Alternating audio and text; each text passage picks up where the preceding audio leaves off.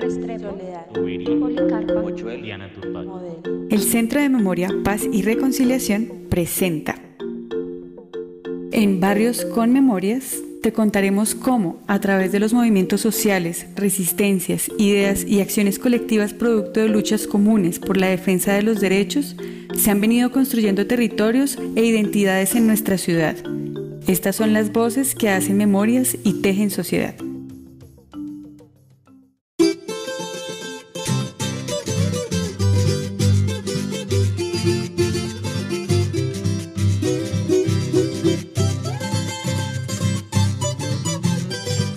Bienvenidos al tercer y último capítulo del barrio Antigua Fábrica de Loza y con esto terminamos nuestra novena serie de barrios con memorias. Hoy nos acompañan don Luis Tobar, que ya lo hemos conocido en los dos capítulos anteriores, y doña Odilia Martínez. Don Luis, bienvenido. Doña Odilia, bienvenida. Muchas gracias, muy amable. Muchas gracias, muy amable.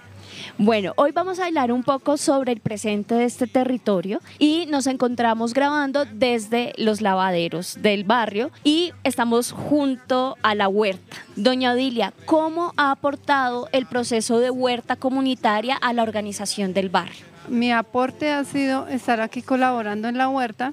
Hace aproximadamente nueve meses que yo estoy aquí viniendo a la huerta en compañía de unas compañeras del profesor Joaquín, de don Luis, y hemos estado fortaleciéndola porque a raíz de la pandemia la huerta ya estaba, ella ya existía, solo que a, raíz de la, de la pandemia entonces quedó abandonada y pues se fue a, a flote.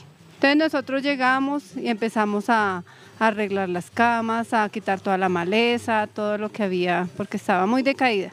Y nosotros empezamos a fortalecerla, empezamos a, a organizar las camas, a hacer los sembrados. Y en este momento, pues la huerta está muy bonita, para mí está muy bonita, gracias a Dios. Y gracias a las señoras, gracias al profe, gracias a don Luis. Ahí vamos. Y él trata de sostener ese Don Luis, ¿de quién fue la idea de la huerta? La idea fue de Manos Amigas, una fundación Manos Amigas, y la doctora Alcira y de Andrea Navia. Ella vino y nos propuso hacer una huerta, y yo dije, nada, porque ustedes se quedan con los terrenos. Y yo no quiero que nadie me quite los terrenos porque hemos luchado por ellos. Hemos tenido que poner nuestro abierto y, es que a, esto se puede ver porque cuando construyeron esto, centro comunitario, se llama Fábrica Los no Lourdes, que Lourdes no existía. Nos querían, querían quitarnos y yo tumbé las paredes, casualmente tomé todas las paredes, por eso nos quedó este pedacito nomás. Si no, ya era ellos. A raíz de eso, hicimos la primera huerta, un vacío magnífico, muy bonita, sembramos y todo, con la doctora Esmeralda Arias, que es la alcaldesa también. Trabajamos con Marina Caballero, Juan Avendaño, Euclides Rojas y mi persona. Y otras personas más, pero las otras personas venían a, que se iban a lucrar. Como vieron que no era lucrativo, pues abandonaron y nos quedamos nosotros hasta cierto momento que hubo la pandemia, como dice aquí Odilia. Y pues lógica de que se nos cayó todo. Esta vuelta está muy hermosa también. Nosotros ganamos dos veces el primer premio en universidades y todo. Imagínense cómo tenemos de bonita la huerta. Yo fui una de las personas que comencé las camas en ese tiempo, porque tenía toda mi herramienta, y comenzamos a, a sembrar también. Era 25 por 25 que sembrábamos para que el espacio, porque la lechuga nos crecía de 250 gramos. Entonces nosotros también vendíamos. Con el tiempo, pues, se acabó Manos Amigas, un jardín botánico nos ayudó hasta cierto punto también. Entonces yo un día me dijo, Juanito, no hay insumos, no hay nada, no hay plata. Le dije, no, vayan, compren. Y en 100 mil pesos y compren. Compramos y nunca dejamos de caer. Ya en la pandemia, como digo, se acabó todo. Entonces le dio triste a uno porque, bueno, vinieron, vino aquí la alcaldesa, la alcalde mayor, nos visitó y mandó de nuevo al Jardín Botánico a que nos a colaborar ya la alcaldía de Santa Fe, porque tenemos que reconocer también eso. Pero la gente ya no, no venía aquí a ayudar, la gente ya no. Que la gente pues es apática. Y ya la gente del barrio ya no están, no están todos, porque por la avenida Los Comenos pues la gente se dividió. Muchos vienen en otros lados. La gente nueva que vive aquí en el barrio no conoce ni la historia del barrio. Son muy poquitos los que quedan. Entonces ya hicimos un convenio con Joaquín y el Tajo de estas bellas mujeres. Y a mí me dio como alegría porque yo no podía hacer nada. Cuando estas mujeres comenzaron a sembrar y como a los ocho días estaba esto mm, floreciente, yo dije, no, pero qué hermosura, qué verraquera de mujeres, qué manos tan... pues". Y me acogieron también ahí, me acogieron a mí. Entonces yo le dije, Joaquín, trabajé con ellas, siembren y, y nos hemos hecho, hecho populares, porque para qué. Pero no nosotros, por medio de ellas. Y ya las que han ido a los cursos, son las que han estado pendientes de la vuelta, son las que están en, en lo de turismo, están en lo de los cursos de la vuelta, ¿no? Bueno, están en todo lado. Doña Dilia, ¿cómo se organizaron ustedes las mujeres acá en la huerta? Pues nosotros empezamos acá fue porque nosotros vamos a, a cursos de ejercicios, a hacer ejercicios los días lunes, miércoles y viernes. Entonces el profesor Joaquín, él es el que nos dicta los cursos de ejercicios. Entonces él fue el que nos trajo aquí a la huerta, porque él fue el que se conectó con don Luis, bueno, ellos ya se distinguían. Entonces por medio del profe, él nos invitó él nos invitó a ver si a nosotros nos gustaba venir a ayudar ahí a colaborar acá en la huerta, para volverla a levantar. Entonces, así fue como nos integramos aquí a la huerta. Y la verdad, nos, bueno, de mi parte me ha parecido muy, muy súper chévere. Ha sido un ejercicio muy bonito, pues porque la mayoría de nosotras nos gustan las plantas, nos gusta estar cuidándolas y más sabiendo que iban a, que íbamos a sembrar hortalizas y cosas así y que todo iba a ser orgánico. Entonces nosotras nos animamos y por eso es que estamos acá en la huerta. ¿Qué hay en la huerta actualmente sembrado?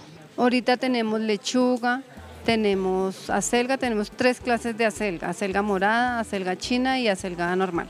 Eh, lechuga crespa y lechuga lisa, perejil crespo, perejil liso, eh, tenemos rábano, papayuelos, eh, canéndula, hierbabuena, ortiga, brócoli, cebolla, pues de cada cosa un poquito. Bueno, rábanos ya dije. Ah, ya de acelga morada también.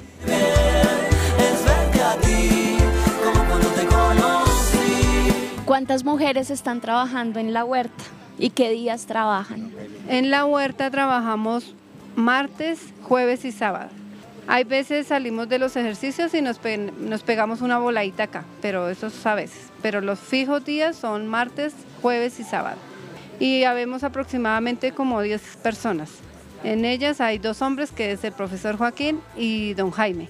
Don Jaime, bueno, y don Luis, lógicamente. Don Jaime, él es un señor también ya de edad, que él pues lógicamente no nos colabora mucho en los ejercicios de la siembra y eso no porque pues él ya es de edad y tampoco puede hacer mucha fuerza, no se puede agachar tanto. Entonces él se tomó el liderazgo de mantenerlos las escaleras, las escaleras limpias. Él es el que mantiene las escaleras limpias de que no se llene de pasto, de maleza, de todas las hojas que caen de los árboles. Y ahí vamos, sí señora. Don Luis, pues uno piensa en las futuras generaciones para que sigan manteniendo la huerta, los lavaderos, lo que quede del barrio, lo que usted decía, como ese legado que le queda a los demás. ¿Hay jóvenes vinculados al trabajo actual en la huerta o en alguna otra cosa?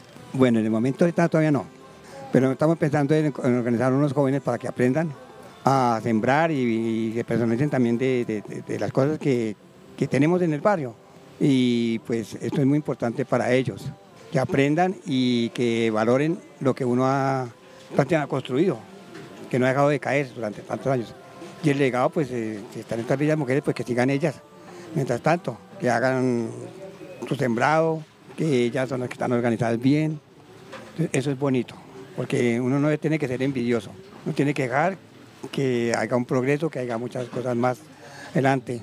Entonces no podemos que porque soy el presidente de la Junta y que les dé permiso ir a sacarlos de la noche a la mañana, no, hay que al contrario, valorar el trabajo y el esfuerzo de cada persona que está haciendo posible eh, el sembrado de nuestra comida, de nuestros alimentos orgánicos. Todo lo más grande que tenemos aquí en nuestro país es llevado para otros lados, nosotros nos dejan el bagazo. Entonces ahora se ha convertido en huertas urbanas y eso es lo que estamos haciendo y no compitiendo, sino demostrando una organización con Joaquín y con estas señoras. Y Arturo Moreno, que también está pendiente, y Lucía Huitago y todos ellos que están aquí con Marisol. Cuénteme qué sabe del maíz, o acaso ha olvidado sus antepasados y su raíz. Dona Odilia, ¿usted cree que estos ejercicios de huertas y demás aportan a la construcción de paz en la ciudad? Sí, claro, para mi concepto sí, porque sería, por ejemplo, las señoras que estamos reunidas acá, podemos decirle a los muchachos, a los jóvenes, que por medio de esto también se, se forma un liderazgo, se ayuda a la comunidad, se ayuda a los barrios, para que o sea, no, no haya tantos conflictos, tantas guerras, por lo menos acá cerquita como estamos. Y para, sí, como estaba diciendo don Luis, todavía no hay jóvenes acá, pero pues la idea sería esa también, que ellos empiecen a venir para que vean cómo es el trabajo de nosotras para cuando de pronto nosotras ya no podamos o no podamos estar acá, bueno, por XY problema, ellos también se apropien de ayudar acá en la huerta. Entonces eso sería un ejercicio que también los va a sacar de pronto de las calles, de estar por ahí vagueando, eh, consumiendo drogas, robando. Entonces eso me parece muy bueno. Don Luis, ya para despedirnos, ¿cómo cree que este barrio, toda su historia, su proceso, este lugar de los lavaderos y la huerta aportan a la construcción de paz en la ciudad? Pues, mire, la paz en esta ciudad se aporta, es así como se han venido haciendo por medio de las puertas, que ahí, es muy importante. Porque eh, eh, pues hemos tenido el gusto de que ellos han recorrido varias huertas, yo también he recorrido varias huertas, y es bonito encontrarnos con otras personas de huertas, dialogar y entendernos. Entonces ahí se da uno cuenta que está comenzando una paz, un- como un mundo más distinto ahorita en adelante, para que, eh, como dicen en varias partes, hay muchos muchachos que se han integrado, entonces para que los muchachos también se integren los de la fábrica de losa y puedan algún día también hacer el legado de, de la fábrica de losa. Y, la paz se construye amándonos, comprendiéndonos, no siendo egoístas ni envidiosos, ni maltratando a la gente, sino tratándolos con humildad, con mucho cariño y valorar a cada ser humano, porque cada uno de nosotros valemos y sentimos y lloramos y reímos y perdemos. Entonces todo eso es importante, reunir todas las cosas, de que nos unamos y que haya ojalá un buen gobierno que nos dé un buen entendimiento de paz, de alegría y no mucha violencia, sino que todo cambie en este país. Muchas gracias, don Luis, doña Dilia, dígame. Y lo otro también es que con el profe, el profe está trayendo niños de los colegios y les estamos enseñando también parte de la huerta, les enseñamos lo que estamos sembrando, cómo se siembra, para qué se siembra, para qué sirve cada, cada hortaliza, cada sembrado que tenemos. Y él les da un tallercito de suculentas para aprender a, a sembrarlas, cómo sembrarlas, cómo cuidarlas cómo cuidar el agua, de dónde viene el agua, esta agua tan pura que viene, que tenemos acá, gracias a Dios tenemos esa agua muy bendita, que viene por allá del alto de las montañas, por allá del alto de la Cruz, de Guadalupe, por allá detrás de las montañas viene esta agua, gracias a Dios, fabulosa, que tampoco está contaminada y no tiene químicos, porque es totalmente natural, porque viene de las montañas. Entonces eso también nos ha parecido muy chévere que el profe está trayendo a los niños de los colegios para que ellos también aprendan sobre las huertas. Tenemos un manantial de agua para abastecer a mucha gente. Sí, eso es verdad. Toca cuidarla. Hay que cuidarla, hay que, hay que cuidar todo, la selva urbana, todo. Hay que cuidar los árboles, todo. En cada árbol que se siembra, se siembra un pedacito de corazón. Y que con esta agua es que estamos rociando todas las hortalizas, lógicamente, por eso es que es totalmente orgánico todo lo que estamos sembrando. Esta, Pues, qué esta agua bueno. la tomamos nosotros desde niños, la he tomado yo. Pues muchas gracias por ser esos cuidadores y cuidadoras del agua, por producir alimentos, por guardar este lugar tan importante para la ciudad. Eh, gracias por estar acá en Barrios con Memorias y no sé si quieran mandar un saludito a quienes nos escuchan y, y así cerraríamos nuestro capítulo de hoy. Muy contenta, muy alegre de que ustedes estén aquí acompañándonos, de que nos estén preguntando todas estas cositas que estamos aquí, todo lo valioso que tenemos aquí en la fábrica de Loza. Y para todos los que nos estén escuchando, muchas gracias. Bienvenidos cuando quieran venir a nuestra huerta a conocerla. Aquí tendremos las puertas abiertas para todo el mundo. Muchas gracias. Gracias, doña Yo me despido diciendo a todos que vean estos videos, que los admiren, que los valoren y que vengan y nos visiten, que están bienvenidos acá. Esto es maravilloso, no nos abandonen, vengan y conozcan la fuente de agua y los lavaderos que no tienen ningún barrio y una huerta maravillosa. Dios los bendiga, un saludo para toda mi familia que está en el exterior y a todos, a toda mi familia que está aquí en Colombia. Muchas gracias, don Luis. Esto fue Barrios con Memorias desde el barrio Antigua Fábrica de Mm, Losas. Gracias a Dios le doy porque nos permitió hacer esta entrevista con ustedes Y si no fuera por él, no seríamos nada.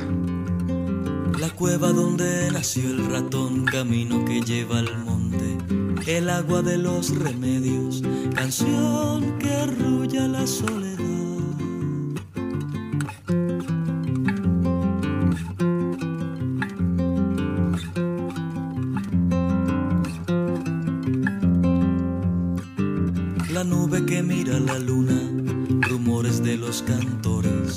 Las tres estrellas de siempre, el árbol mata ratón.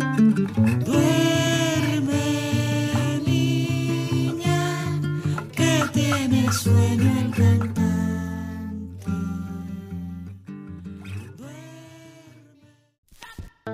Perseverancia, Palermo, El Amparo, Santa Lucía, Quirigua, Galán, Chicó, Candelaria. Barrios con memorias.